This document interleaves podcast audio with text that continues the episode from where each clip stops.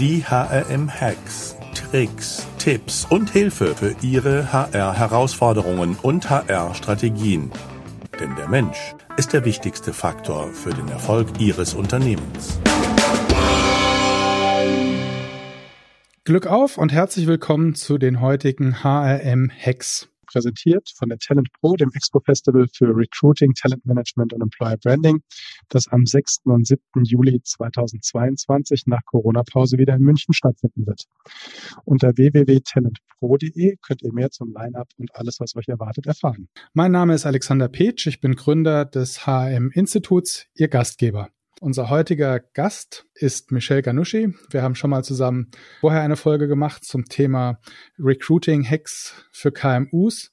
Und heute spreche ich mit Michelle über das Thema Recruiting, Employer Branding, Wechselwirkung und seine Erfahrungen, die er gerade als Head of Employer Branding des Kanton Zürichs macht. Der Kanton Zürich ist einer der größten Arbeitgeber, wahrscheinlich der Schweiz. Ich selbst kenne Michel schon ziemlich lange aus seiner Zeit äh, als Marketing Manager, Head of, dann äh, von Monster Schweiz und aus seiner Zeit auch als Selbstständiger mit Recruima, bevor er dann zum Kanton Zürich gewechselt ist.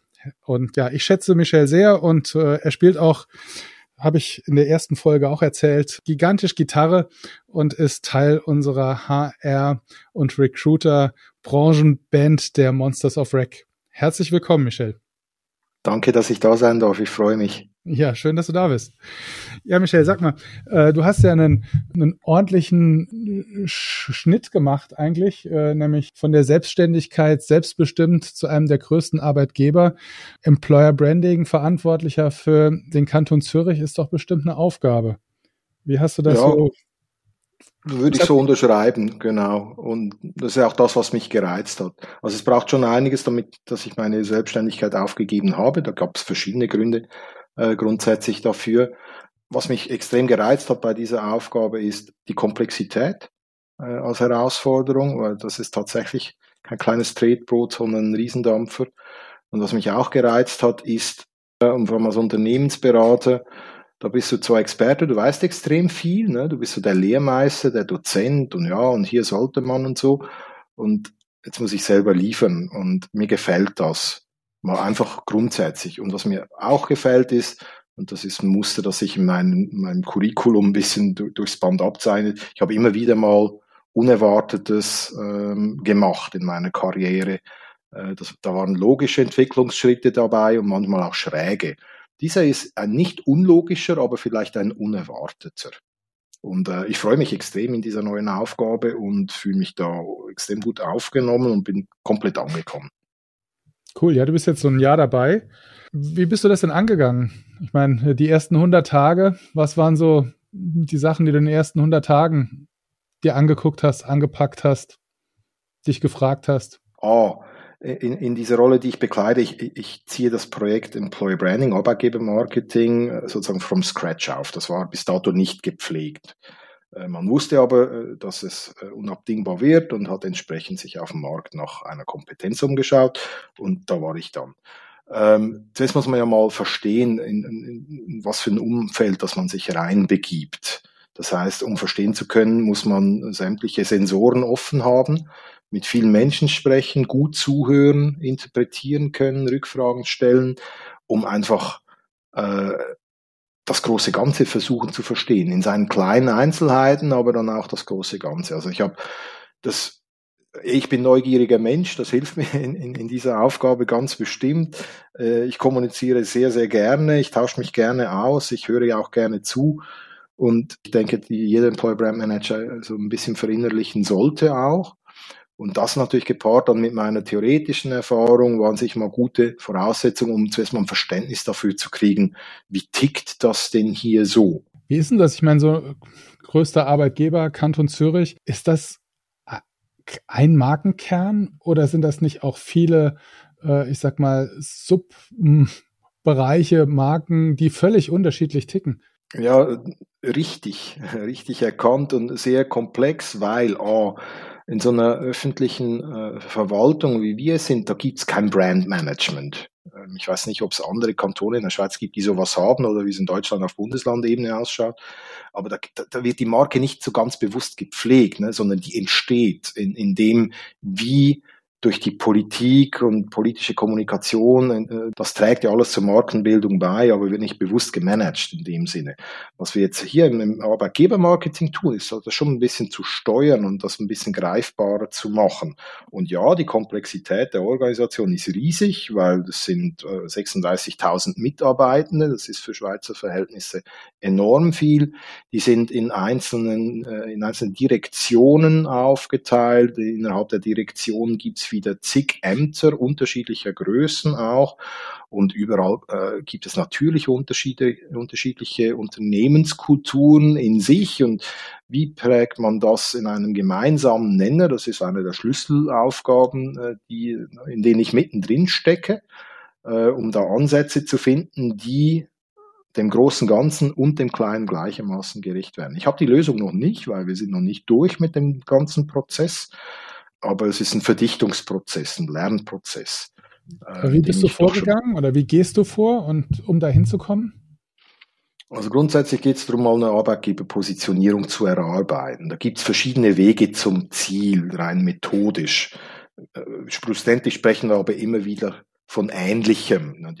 Was beinhaltet eine Positionierung? Die muss verschiedene Fragen beantworten. Für was stehe ich als Unternehmen? differenziert mich am Markt? Was sind meine Leistungen und so weiter und so fort? Wie ich zu diesem Ziel komme. Da gibt es unterschiedliche Vorgehensweisen, je nachdem, was halt auch möglich ist in einer Organisation. Wir haben, man kann mit Tausenden von Leuten sprechen, man kann Online-Befragungen machen, was ich persönlich nicht so toll finde, weil es qualitativ wenig hergibt.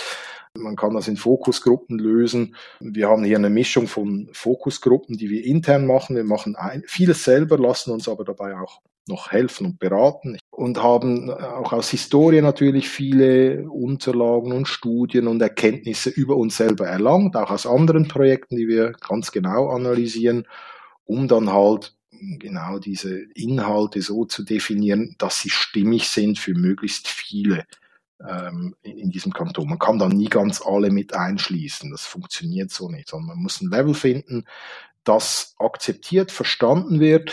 Was ich erlebt habe, ist eine sehr, sehr große Bereitschaft diesbezüglich etwas zu tun, auch zu tun wollen, weil man will, und ich spüre diesen Drang, ein bisschen aufräumen mit diesen Klischees, wo man sich falsch verstanden fühlt als Behörde ne, so ein bisschen verstaubt, äh, langatmig, beamtisch und so. Da spüre ich einen hohen Druck, eine hohe Bereitschaft auch, ähm, was zu tun, das vielleicht überraschend sein könnte. Ähm, ich bin gespannt, wo uns dieser Weg noch hinführen wird, wie weit man da gehen kann, weil es braucht dann schon auch das Verständnis natürlich ganz verschiedener Exponenten ähm, in diesem Konstrukt wo man Gefahr läuft, dass natürlich zu viele Köche verderben den Brei. Ne? Man nivelliert Botschaften dann auf ein gefälliges Level, äh, was dann wiederum nicht dem Anspruch erfüllt von Auffallen und Anderssein. Ähm, wir werden sehen. Ich bin selber gespannt.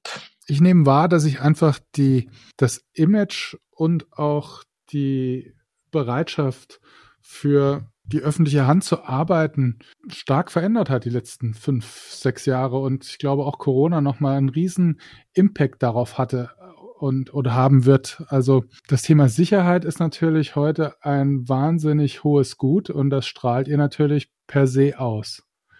Aber jetzt stehst du ja auch für jemanden, der bestimmt nicht angetreten ist, um das äh, sichere Image äh, nach vorne allein zu kehren, sondern du stehst ja auch für Innovation und äh, hast ja auch immer, ja, ich kenne dich mit äh, frechen Ideen und, äh, und guten Umsetzungen dazu. Also, was ist dein Plan?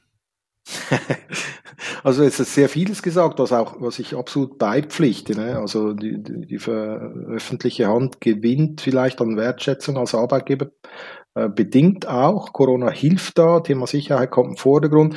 Für uns geht es natürlich darauf zu achten, ja, Sicherheit ist ein Asset, den man ausspielen kann, eventuell auch soll, Fragezeichen. Äh, immer berücksichtigend, dass man ja nicht die, die einfach auf Nummer sicher gehen wollen, anzieht, sondern eben auch die, die durchaus vielleicht mal eine Extrameile zu gehen, äh, Bestehendes in Frage zu stellen, äh, aktiv ihren Teil beitragen wollen, äh, um weiterentwickeln zu können. Und das ist eine Gratwanderung, die die Positionierung dann erfüllen muss. Die Heterogenität bei uns ist so immens groß. Ähm, viele ähm, haben auch zum Teil in ihren Positionierungsbotschaften ja die Diversität an Berufsbildern abgebildet. Das stimmt auch für ganz viele Unternehmen vom, vom, im Gesundheitswesen wie auch bei privat äh, Unternehmen ist die Bandbreite immer sehr groß. So groß wie bei uns habe ich sie schlichtweg noch nie gesehen. Ich schaue mir immer die offenen Stellen an. Da haben wir tatsächlich vom wissenschaftlichen Mitarbeiter für Fischerei und Jagd bis zum Forstwart, bis zum Gitarrenlehrer, den, den ich auch mal gesehen habe äh, an einer Hochschule, was es so gibt und noch mehr, weil wir viele Berufsbilder halt explizit fast nur bei uns haben, fast schon monopolartig. Ähm, und das macht's spannend, herausfordernd gleichermaßen, weil nur das Thema, die, wir haben viele Berufe, ja, das interessiert das Individuum per se so nicht, weil wenn ich äh, Forstwirt bin, dann interessiert es mich nicht, dass ich auch Informatiker sein könnte, dann schaue ich mich nach Forstwirtschaftsstellen um. Mhm. Äh, wie gehe ich da vor? Mit, mit einem Team von Leuten und verschiedenen Workshops und äh, externer Begleitung analysieren wir all diese Grundlagen und äh, kauen sie durch und erarbeiten Modelle, beobachten den Markt äh, und machen Kraft unserer Kompetenzen, äh, wenn wir Vorschläge erarbeiten, die unseren Ansprüchen gerecht werden und hoffen dann, dass sie dann auch auf entsprechend gewertschätzt und gewürdigt und dann auch äh, durchgenickt werden sozusagen, wie ist der Zeithorizont? Du bist jetzt ein Jahr dabei. Wann, wann steht das? Wann, wann kommuniziert ihr so, wie du dir das vorstellst?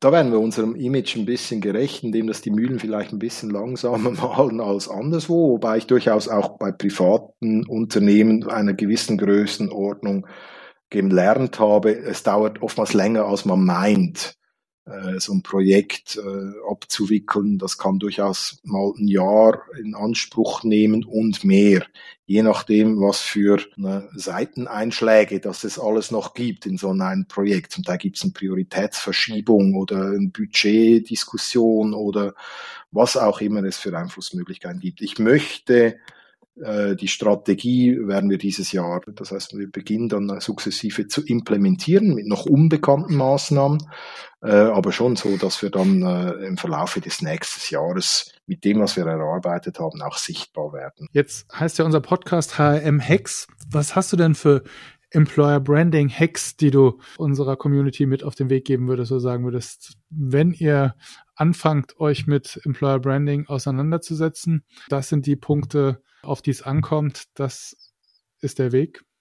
Basisarbeit, also Stakeholder Management, die Bereitschaft, dass das Thema wichtig ist, abzuholen an relevanten Stellen. Ich hatte das im Recruiting Podcast schon erwähnt. Das geht im Employer Branding fast noch mehr, weil es irgendwie noch ein bisschen strategischer ist.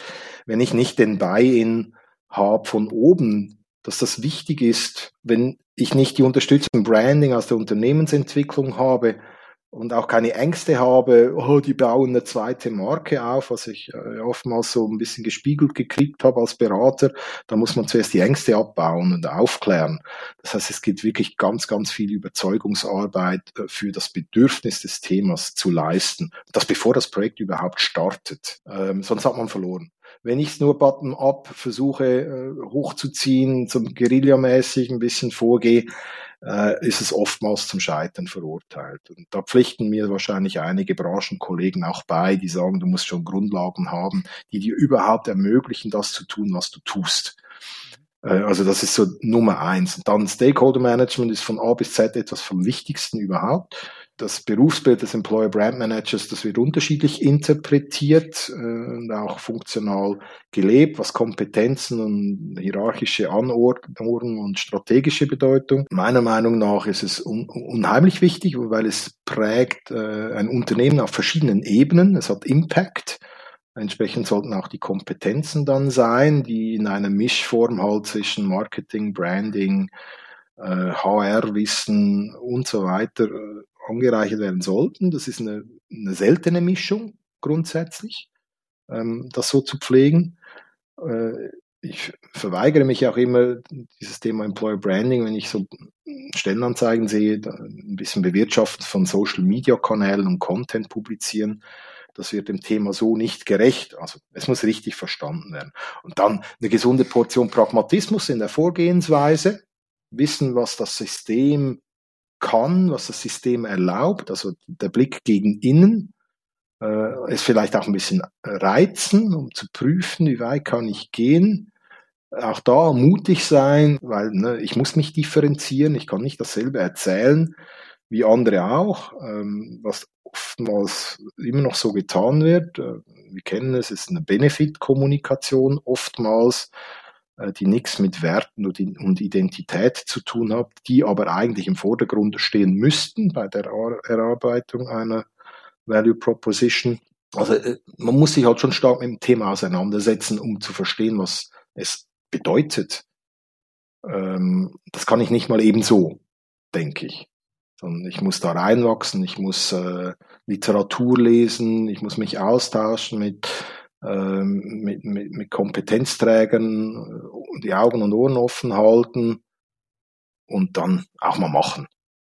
Äh, es gibt die eine Achse, die heißt, die ist so mittellangfristig strategisch und parallel dazu muss man immer wieder dafür sorgen, dass, dass man auch mal was sieht, Quick Wins, äh, um, um den Leuten auch zu zeigen, schau mal, was ich da schon gemacht habe. Äh, das hilft uns allen. Das ist jetzt noch nicht groß, der große strategische Wurf, aber vielleicht kleine Verbesserungen hier, ein bisschen was da, ein bisschen auf der Karriereseite was drehen oder mal auf Kununu was kommentieren. Äh, das, was halt Leute sehen, das generiert ja dann auch Wertschätzung fürs Thema. Was waren deine Quick Wins beim Kanton Zürich? Ja, geht, geht so genau in die Richtung rein. Mal anschauen, wie finden wir statt, wo finden wir statt. Da gibt es simple Sachen. Mit manchmal wenig Aufwand kann man viel erreichen. Seit es, ich habe festgestellt, dass wir beim Stellenteilen auf LinkedIn ein ziemlich ähm, naja, suboptimales Logo mitgeliefert hatten. Äh, also ein technischer Fehler, das wurde aber nie behoben. Das Wechseln eines Bildes hat dafür gesorgt, dass endlich ein vernünftiges Logo dasteht, weil man es halt gar nicht so auf dem Fokus hatte, so im Schirm. Ne? Man hatte die Kompetenz auch nirgends angeordnet, wer soll dem nachgehen. Also die, die Themen sich auch krallen und für kleine Verbesserungen sorgen. Ähm, das kann auch auf der Webseite sein mit Formulierungsanpassungen, die kaum jemandem vielleicht auffallen, aber doch eine Bedeutung haben für den potenziellen Leser oder die Leserin. Und natürlich, man muss sich irgendwie ja, beweisen auch. Ne? Man muss schon zeigen, man, man versucht was zu liefern ähm, und die Leute mitnehmen auf diesem Weg und die Leute fürs Thema begeistern äh, und Überzeugungsarbeit zu leisten. Das mache ich gerne. Ich, das kommt wahrscheinlich auch gut an, aber dafür wurde ich auch eingestellt. Also, für was steht der Kanton Zürich? Sag ich dir dann im Jahr. Also heute habe ich natürlich meine Definition. Ich sage ein Beispiel, dass wir ne, beim Thema wir bieten und wer sind wir, da hatten wir natürlich auch Texte, die austauschbar waren und ich habe versucht, äh, mit unserem HR-Team zumindest in unseren Bereichen, ne, ich kann das noch nicht für den ganzen Kanton dann ausrollen, weil da gibt es unterschiedliche Hoheitsgebiete, in die ich keinerlei Einflussmöglichkeit habe, Stand heute, weil das Projekt ja noch nicht durch ist. Aber da, wo ich Einflussbereich habe, haben wir halt umgetextet und es versucht, wertiger zu gestalten, zu sensibilisieren. Und da gibt's Leute, die da auch in der Linie, die spielen da gerne mit und die, die gerne mitspielen, die, die krallt man sich und mit denen macht man mal was. Oder so im Sinne von, lass uns doch hier mal eine Landingpage bauen für das und das oder hier mal was machen und so. Da gibt's Leute, die machen gerne mit und dann macht man das halt auch. Schön. Ja, Michel, herzlichen Dank. Ja, für deinen Input. Hat mir wieder Spaß gemacht, mich mit dir auszutauschen. Ich bin gespannt, wo die Reise hingeht für den Kanton Zürich und äh, ja, wie der nächste, die nächsten großen Schritte aussehen. Herzlichen Dank. Herzlichen Dank dir auch und ich freue mich dann in einem Jahr, wenn wir so weit sind, wieder darüber berichten zu können und dein Feedback abzuholen, wie es rausgekommen ist. Ja, wenn ihr die heutige Folge als Artikel zusammengefasst haben möchtet, kein Problem, einfach auf hm.de in die Suche Michel Ganuschi eingeben und äh, dann wird euch geholfen. Ich freue mich über euer Feedback. Einfach eine Mail an redaktion.hm.de oder über die gängigen Social Media Kanäle. Lieber Michel, nochmal herzlichen Dank für deinen Input, deine Tricks. Vielen Dank. Und äh, ja, Glück auf, bleibt gesund, passt auf euch auf und denkt dran, der Mensch ist der wichtigste Erfolgsfaktor für euer Unternehmen.